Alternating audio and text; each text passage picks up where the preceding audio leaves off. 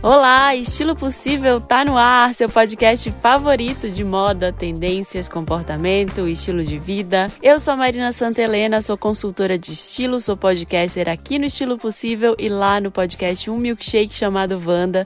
Toda quinta-feira tem lá e toda quarta-feira tem aqui, Estilo Possível. Se você quiser saber mais sobre mim, é só entrar lá no meu Twitter ou no meu Instagram, Santelena nos dois. Você pode conhecer um pouquinho mais sobre a minha vida. E para falar comigo, é só mandar e-mail para estilopossível.gmail.com ou mandar uma mensagem no Telegram. Lá é só procurar por Estilo Possível e mandar sua mensagem. E no programa de hoje, o fim das it bolsas, falências em massa no mundo da moda, cultura do cancelamento, entrevista com a Roupa Teca, Bacurau, Telegram, e-mails e muito mais. Fica aqui comigo no Estilo Possível. E eu começo o programa retomando uma história que eu falei aqui há mais ou menos umas duas semanas, que é sobre envelhecer com estilo. É, eu recebi uns feedbacks muito legais sobre esse assunto, muita gente comentando. Já tinha sido pedido anteriormente para eu falar sobre estilo é, para pessoas com mais de 40, mais de 50 anos, como essas pessoas nos sentiam representadas por muitas revistas de moda.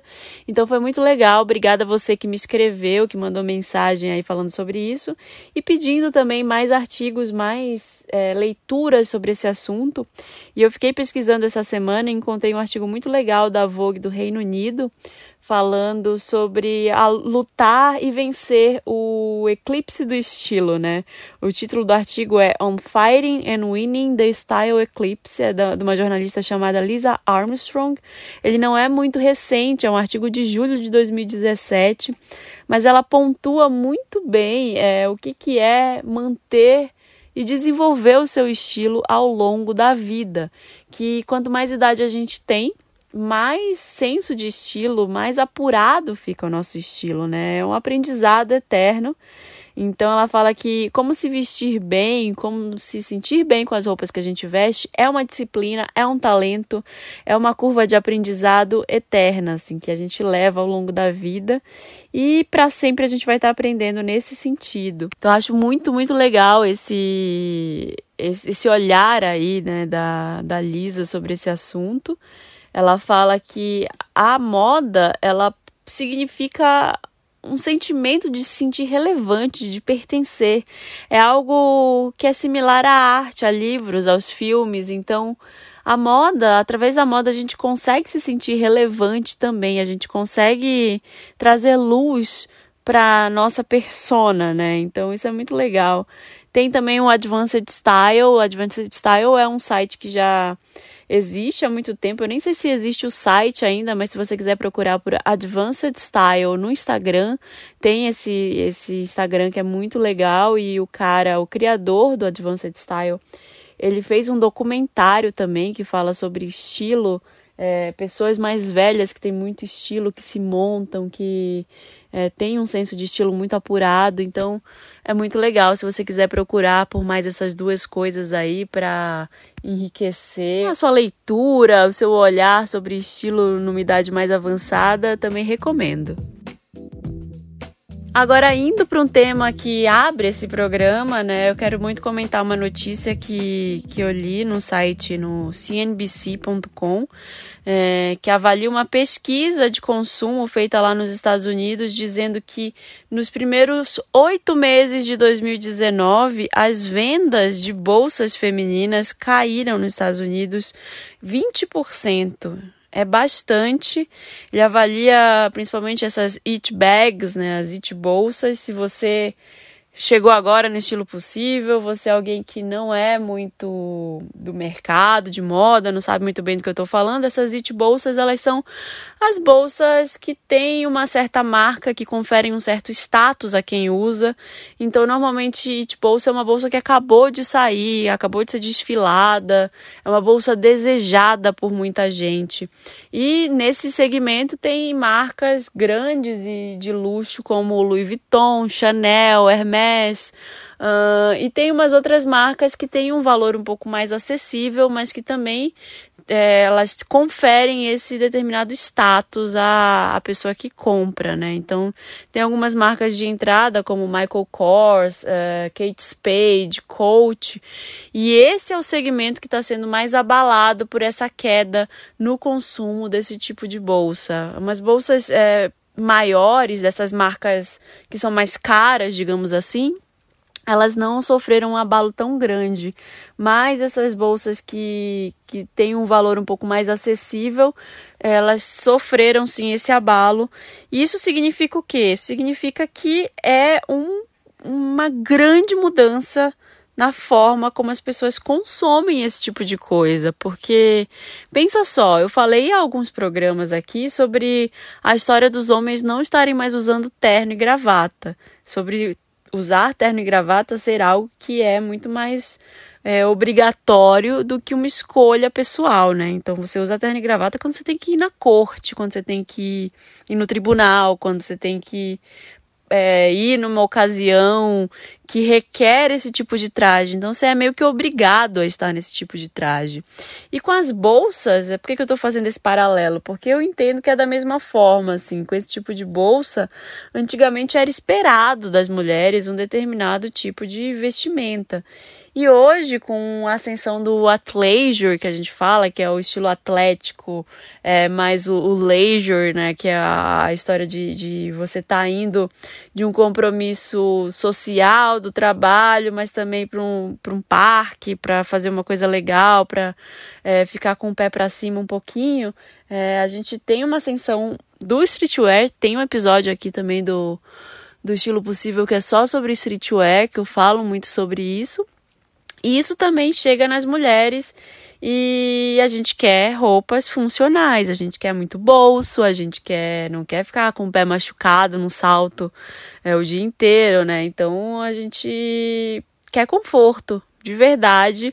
E essa, essa história, essa mudança, essa queda nas vendas de bolsas de mão em bolsas de, de marcas, desse, desse tipo de marca, ela reflete muito isso, porque agora nós mulheres estamos usando muito mais mochilas e usando, optando por roupas práticas, por bolsas práticas também, que nos levem para várias ocasiões e que não sejam só aquela bolsinha que só cabe o celular e a carteira. Além dessa tendência de consumo, né, além dessa, dessa história do, dos hábitos de consumo estarem mudando, existe uma outra história também que, que se relaciona com isso de uma forma, é que a indústria está sendo totalmente reformulada e está se baseando muito na coisa da revenda. Se a gente for ver, é, a gente não precisa, o mundo não precisa mais de produtos novos, né? A gente consegue viver muito bem com as coisas que já existem aí. Então, essas tendências estão mudando totalmente a forma como a moda é consumida e eu espero que para melhor, né? Eu acho que as marcas têm que ficar atentas aí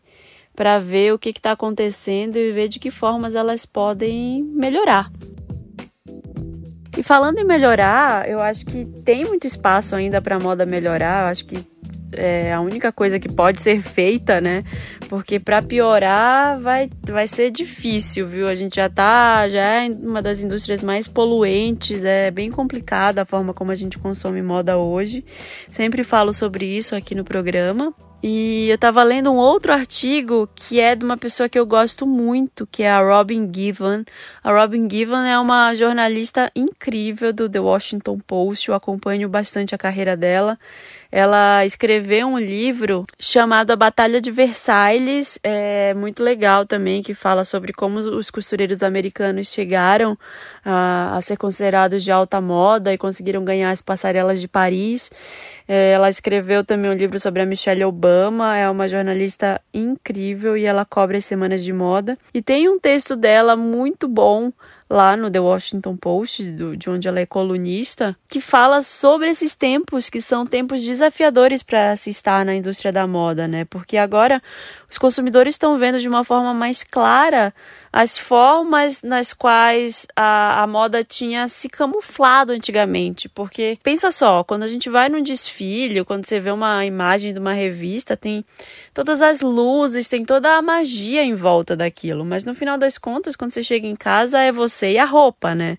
Então hoje a gente está descobrindo esse outro lado, está descobrindo que no final das contas são roupas, apesar de ter toda uma magia envolvendo isso. Então a gente quer o quê? Quer marcas que contem histórias, quer sustentabilidade, quer que as marcas tenham um comprometimento social. Então, existe essa mudança de hábitos de consumo também. A gente está mudando a forma como a gente compra e por que a gente compra. Né? Existe essa pergunta hoje muito forte por aí. E isso está fazendo com que o chão dos vendedores das grandes marcas fique um pouco trêmulo aí, né? Que as coisas vão mudando. Então tá rolando todo um terremoto na indústria da moda. A gente pode ver isso com o, a história da, da Forever 21 aí decretando falência, né? Fechando várias lojas. Isso foi atribuído à super expansão da marca.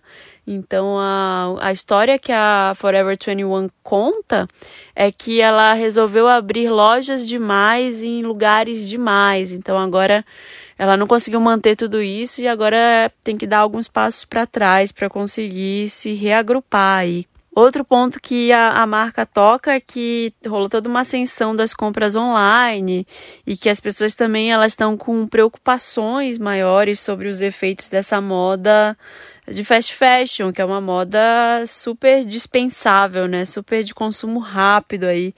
Então, ela atribui essa queda a esses três fatores, mas sinceramente, eu a única coisa que eu acho ruim nessa história são todos os empregos que foram perdidos, porque eu acho que a gente tá melhor sem uma de Forever 21. Ou pelo menos melhor sem tantas, porque eu acho que ela não vai fechar por inteiro, né? Algumas lojas vão continuar funcionando. E esse é um modelo que é baseado em consumo, consumo, consumo, o mais rápido possível e vamos jogar fora isso tudo o mais rápido possível. Será que a gente quer isso? Então fica aí essa pergunta. E outro grande nome da indústria da moda, né, é a Barneys lá de Nova York, que é uma grande loja, que é uma loja de departamentos, que é tipo a Macy's de lá, é, que também declarou falência, porque isso no, em agosto desse ano, e agora finalmente a, caiu a, a última pedra em cima da Barneys, porque o CEO estava tentando ainda algum empréstimo, fazer valer o nome da marca, que é uma marca quase centenária, né? Ela ia fazer 100 anos daqui a 3 anos, então é uma, é uma cadeia de lojas de departamento de luxo, a Barney's. Então a, a Robin Givan também ela faz um texto muito legal no Washington Post falando sobre isso, fazendo um paralelo entre essas duas, esses, essas duas grandes marcas aí, né?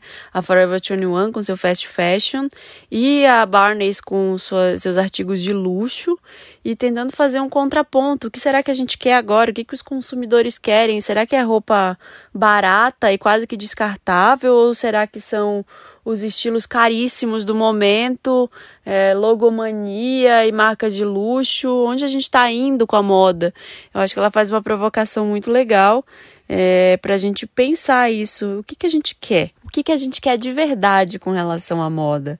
É, são roupas de segunda mão? O que, que, que vai ser do nosso futuro nesse sentido, né? A Barneys era uma marca, é, como a Robin Given diz no artigo dela lá no Washington Post, que fazia com que só de você respirar os ares da loja você já saísse de lá se sentindo com uma consciência mais elevada com relação ao resto das pessoas, se sentindo uma pessoa mais sofisticada, é, fazendo parte de algo que estava além, que estava acima. E esse é um ideal de moda que, apesar de ainda existir, está caindo num certo desuso por causa da história que eu falei, das prioridades estarem mudando.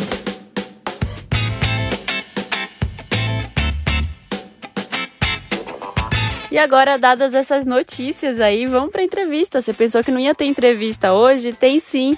Hoje tem as donas da Roupateca aqui, a fundadora da Roupateca, Dani Ribeiro e a Flávia Netrovski, que é sócia dela, entrou há pouco tempo aí na Roupateca, mas está arrasando no serviço. Elas são incríveis e eu sou fã, sempre falo aqui no programa. É um serviço de guarda-roupa compartilhado, mas elas podem explicar melhor para vocês. Aê, finalmente vou entrevistar as meninas aqui da Roupa Teca, Flávia Nestrovski, falei certo, né? Certíssimo. e a Dani Ribeiro. Oi. Dani Ribeiro, minha colega, eu posso dizer que foi minha colega de, de escola. Nós estamos juntas, consultoria de estilo, na é, oficina de estilo, é, né? É, há muito tempo. É. A oficina de estilo nem existe mais. E foi nessa época que surgiu a ideia da Roupa Teca? Como foi que surgiu?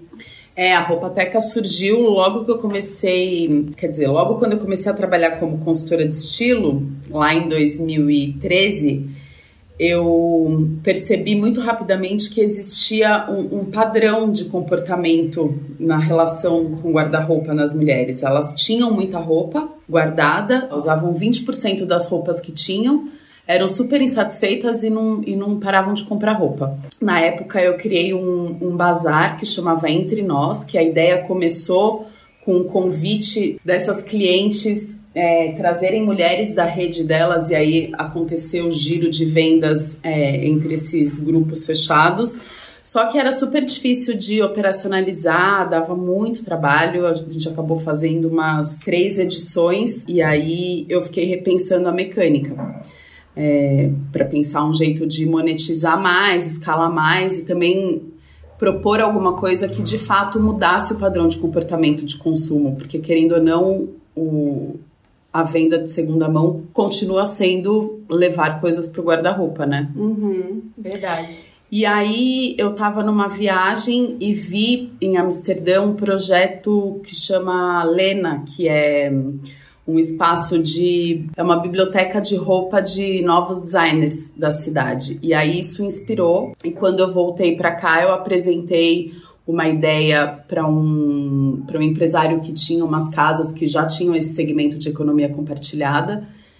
E aí deu super certo, porque ele ia lançar uma das casas que era uma lavanderia e aí, três semanas depois, nasceu a Roupateca, com essa ideia de ser um grande guarda-roupa compartilhado que as pessoas acessam por assinatura mensal.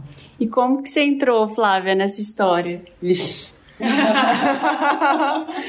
é uma história, aquelas coisas do universo, assim, né? Eu conheci a Roupateca desde o dia 1, sempre achei uma ideia incrível, assim, e sempre admirei o trabalho e tive próxima é, mas eu trabalhava no mercado de comunicação e publicidade, mas eu sempre tive o sonho de empreender.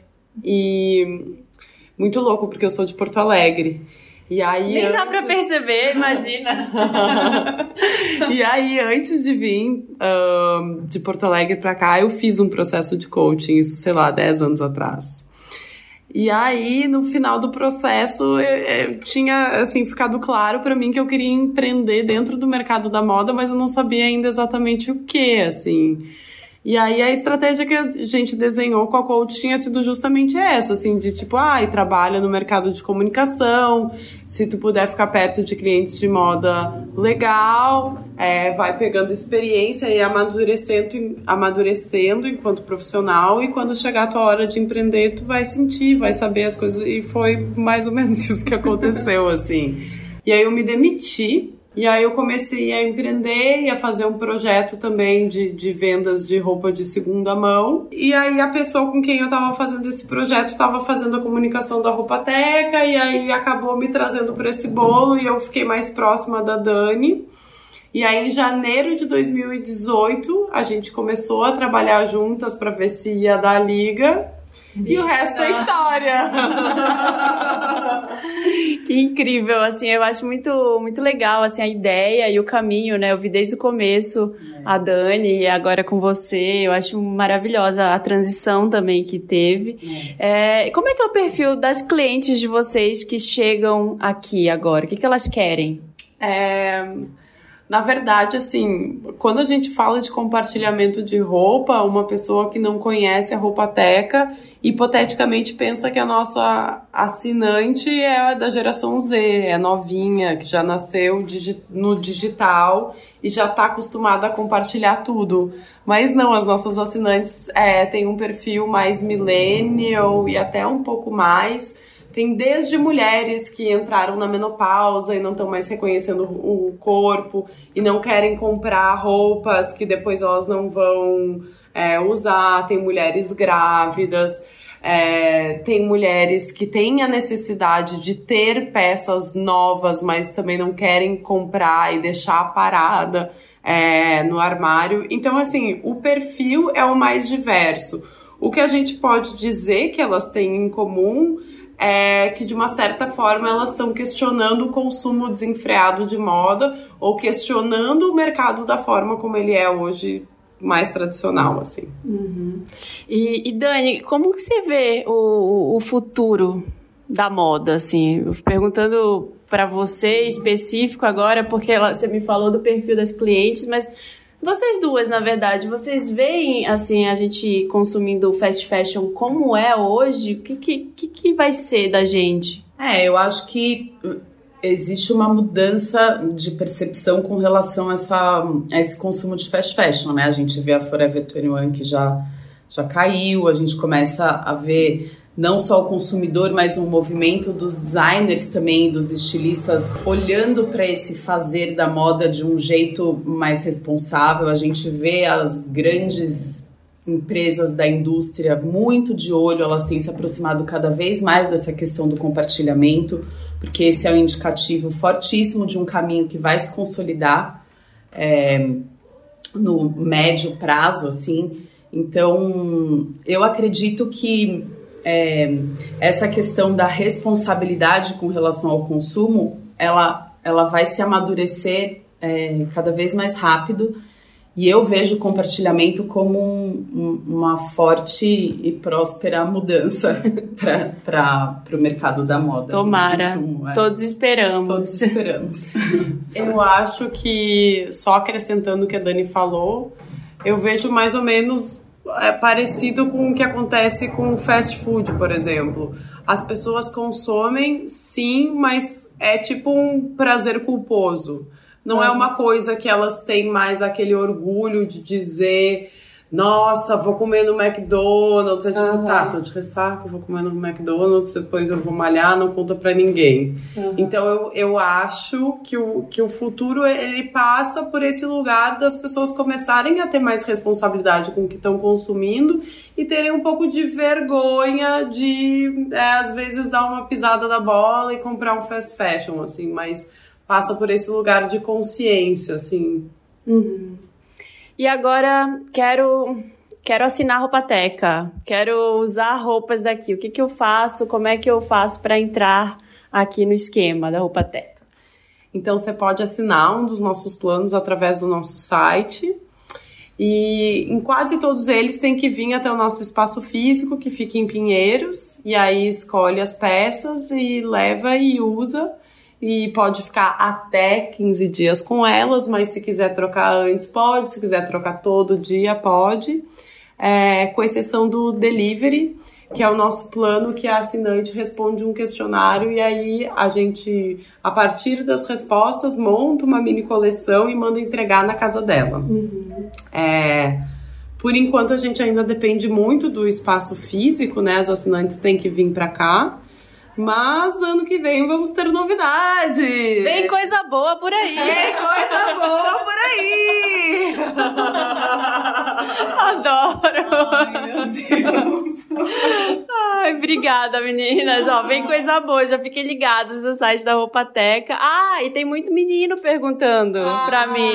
Muito homem que ouve estilo possível. Vai ter opção pra homem? Você sabe que quando a gente lançou a Roupateca há quatro anos, a gente lançou com, com curadoria para masculino e feminino. E aí não tinha público para o masculino. Aí a gente fez uma. A gente migrou um, um, A gente fez uma curadoria de peças de agênero, também continuamos sem público masculino, e daí quando a gente resolveu se dedicar completamente ao feminino, os meninos começaram a aparecer. Ah, toma então, vergonha da cara, muito, meninos. Se a demanda for muito forte, a gente, a gente volta a pensar no assunto. Tá bom, então, ó, meninos que estão ouvindo aqui o Estilo Possível, vão lá, mandem DM, manifestem-se. Apenas para dizer que tem homens maravilhosos, desconstruídos, que usam o acervo da roupa teca. A gente tem algumas peças sem gênero, mas claro que a grande maioria é feminina, mas tem alguns homens que se arriscam. É. Uhum. E saem looks muito legais. Fica a dica aí. Fica a dica. Sigam a Roupateca no Instagram, é arroba Roupateca. Já falei aqui várias vezes, eu sou uma grande fã.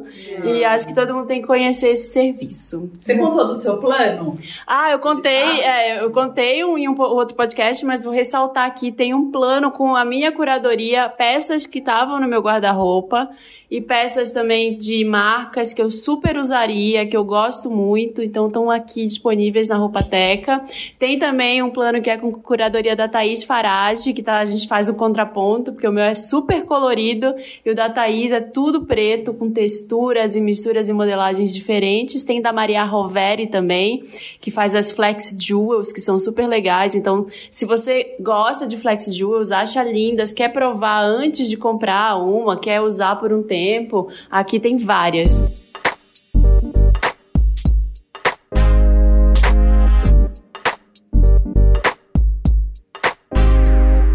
Agora, depois dessas notícias, da entrevista, vamos para os e-mails e para as mensagens no Telegram. Também teve umas DMs que eu recebi que eu vou ler por aqui porque eu gostei muito, tá bom? Só para a gente fechar o programa de hoje. Quero muito ler o um e-mail aqui da Clara Nóbrega. Ela fala: Oi Marina, oi Dantas, quem mais estiver por aí. Dantas não tá hoje, tô gravando sozinha aqui na minha casa, mas Dantas vai ouvir esse programa porque ele é o nosso editor querido. Sou Clara, tenho 24 anos e sou paraibana. Eu queria começar falando que fiz uma maratona do estilo possível e resolvi te escrever só quando tivesse ouvido todos os episódios. Ai, muito obrigada. Agradeço e, por favor, piramide o programa, indique para os seus amigos, você que está ouvindo aí também que não é a Clara, você indique, marca aí cinco estrelas no Apple Podcasts, é, manda para os seus amigos o link do Spotify, do Deezer. Bom, aí a Clara fala: talvez tenha sido um erro, porque agora serei obrigada a fazer um textão e corro o risco de você não me responder, mas não custa tentar. Bom, estou respondendo aqui, Clara. A Clara volta o e-mail dela. Ela diz: Aos 11 anos eu dizia que queria ser estilista e desenhava muitas roupas, mas eu ouvia sempre que não dava para fazer isso na Paraíba, etc. Eu fui crescendo e acabei me apaixonando pela engenharia química. Hoje estou terminando o curso com a certeza que é isso que eu amo. Que ótimo. Infelizmente, como na moda, o sistema capitalista em que vivemos deturpa um pouco o propósito da profissão, que é transformar matérias-primas em bens de consumo ou produção da melhor forma possível.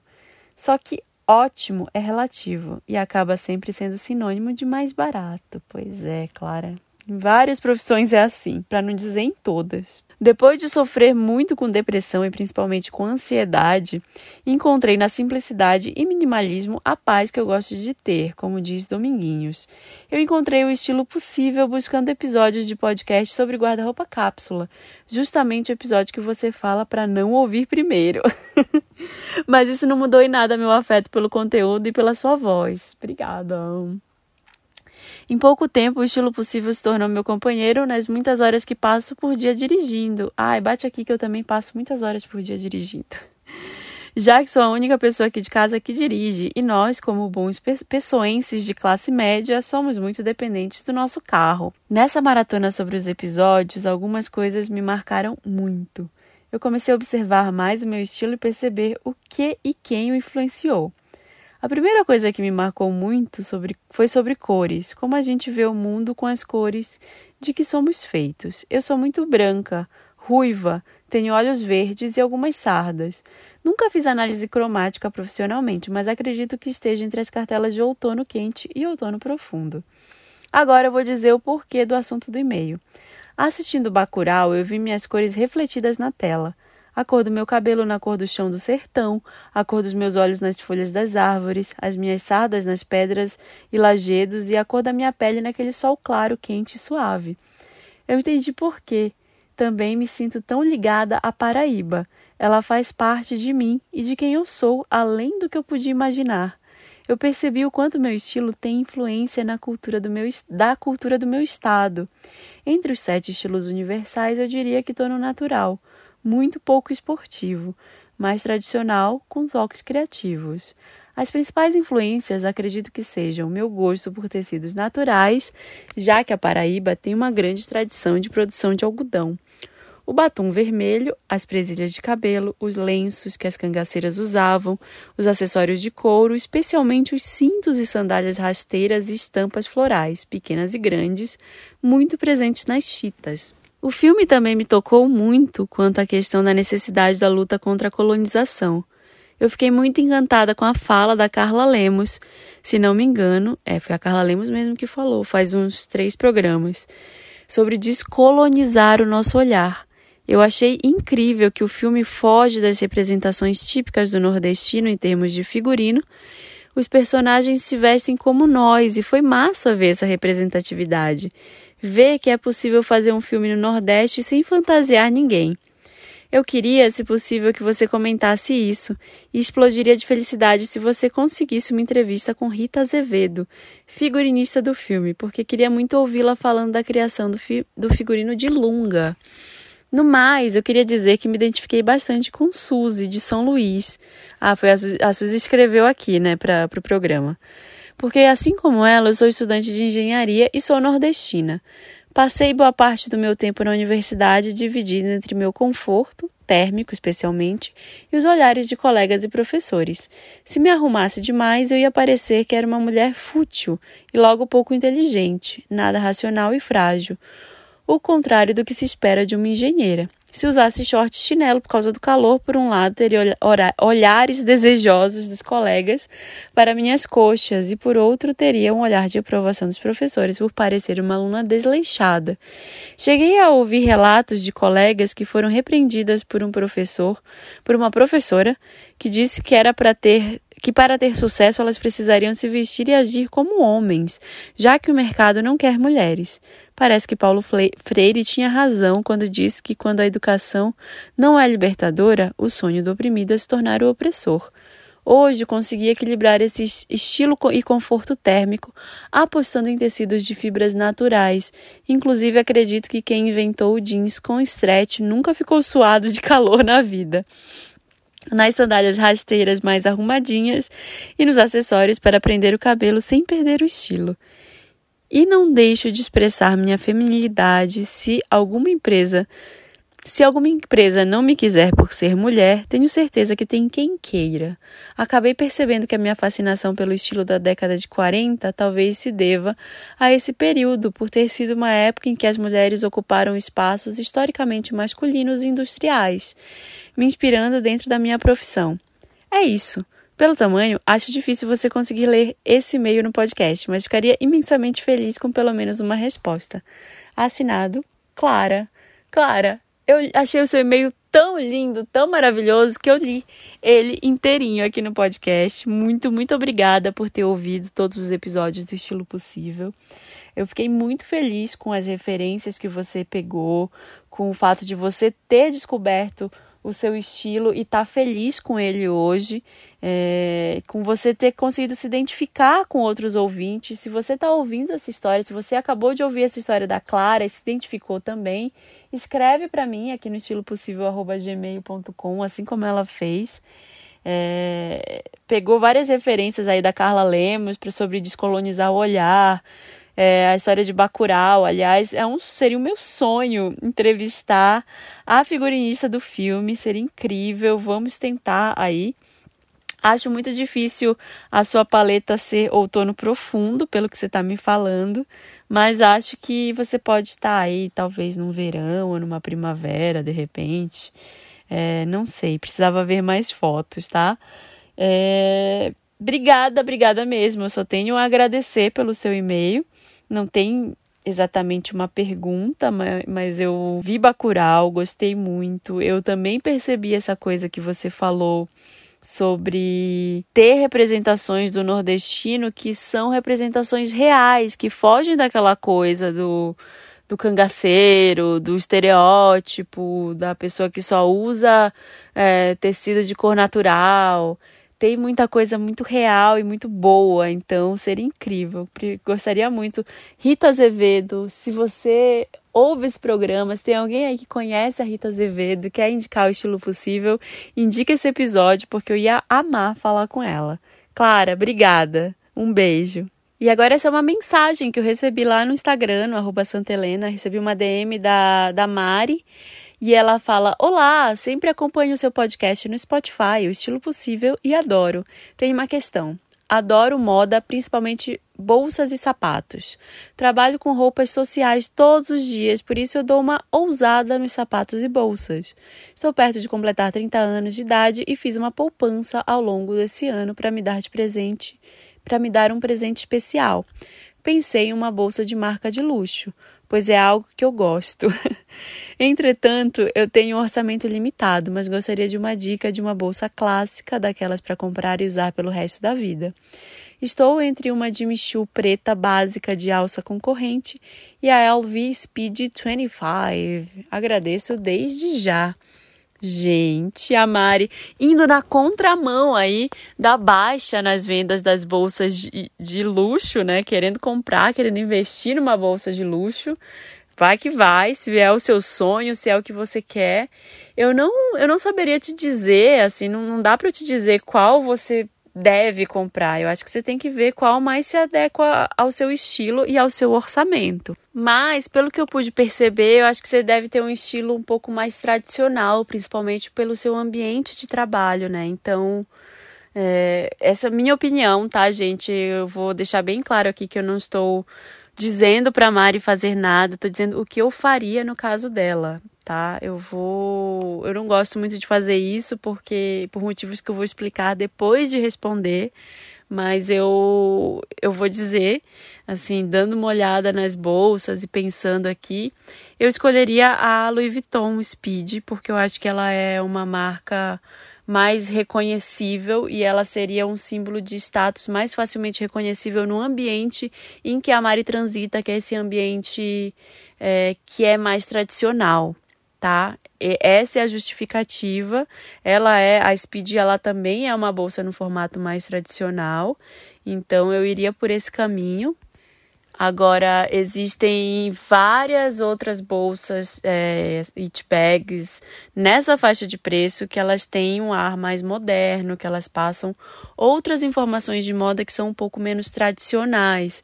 Então, existem modelos Marc Jacobs, é, da, da Balenciaga, é, que trazem outras informações de moda que são um pouco mais modernas do que essas bolsas, mas pelo tradicionalismo que me parece ter no ambiente de trabalho da Mari, eu iria na segunda opção, eu iria na Louis Vuitton Speed. Dito isso, eu vou só concluir porque que eu fiquei reticente ao dar essa sugestão para Mari, né? Vou falar bem rápido porque esse podcast já está com 200 horas eu falando aqui no seu ouvido, mas é, eu tô falando isso com muito cuidado, porque aqui, gente, eu tenho uma preocupação muito grande em não dar certezas para ninguém, tá? Tudo que eu falo aqui nesse podcast é minha opinião. São coisas que eu faria, então não levem ao pé da letra como a Marina mandou fazer isso. Eu tenho muito cuidado ao fazer isso no Vanda, ao dar conselhos lá. E eu tô fazendo essa ressalva aqui também agora no estilo possível. Durante o final de semana passado, no sábado, eu participei lá do Spotify é, Summit for Podcasters, que é um evento para podcasters do Brasil, primeiro evento desse estilo que o Spotify fez no mundo. Fui palestrante lá e a gente recebeu uma pergunta, né? Tava lá na mesa com os meninos do Nerdcast, com a Cris do Mamilos, e uma das pessoas da plateia perguntou se a gente não tinha muito medo, assim, de dar a nossa opinião semanalmente. Eu morro de medo, porque hoje existe a tal da cultura do cancelamento. Então, existe vai precisa de muito pouco para as pessoas cancelarem a gente e começarem a, a chincalhar as outras pessoas, né? A chincalhar, palavra antiga. Mas acho bem complicado. É, recentemente eu estava refletindo muito sobre isso. O New York, New York Times fez uma série de artigos sobre essa cultura do cancelamento, que são bem, bem legais, inclusive podem dar uma olhada lá, o que, que é a cultura de cancelamento, explica o que, que significa isso, algumas histórias de pessoas que foram canceladas e tem um artigo sobre o Barack Obama falando sobre isso, falando que ele falou lá no. Teve um evento, um summit da Obama Foundation lá no final desse do mês de outubro agora, em que ele começa a falar, são vários adolescentes que estão lá aparecendo é, conversando com ele, trocando uma ideia. Ele troca uma ideia com a atriz Yara Shahid, que é da série Blackish. E ele fala muito sobre essa história dessa cultura do cancelamento que é algo que é mascarado de ativismo para cancelar as pessoas por qualquer coisa que elas façam. E isso não dá espaço para as pessoas crescerem, aprenderem e mudarem de ideia, tá bom? É, ficam essas dicas de artigo aí, eu não vou desenvolver muito sobre esse assunto para não dar mais pano para manga e também porque não dá mais tempo, né, nesse podcast que já está gigante, mas eu queria muito deixar registrado isso aqui, quem sabe eu volto a falar desse assunto no próximo episódio do Estilo Possível, tá bom? Aguardo suas mensagens no estilo possível@gmail.com e também lá pelo Telegram. É só mandar, só procurar estilo possível na busca do Telegram que você me acha super fácil, tá bom? Um beijo enorme e até semana que vem.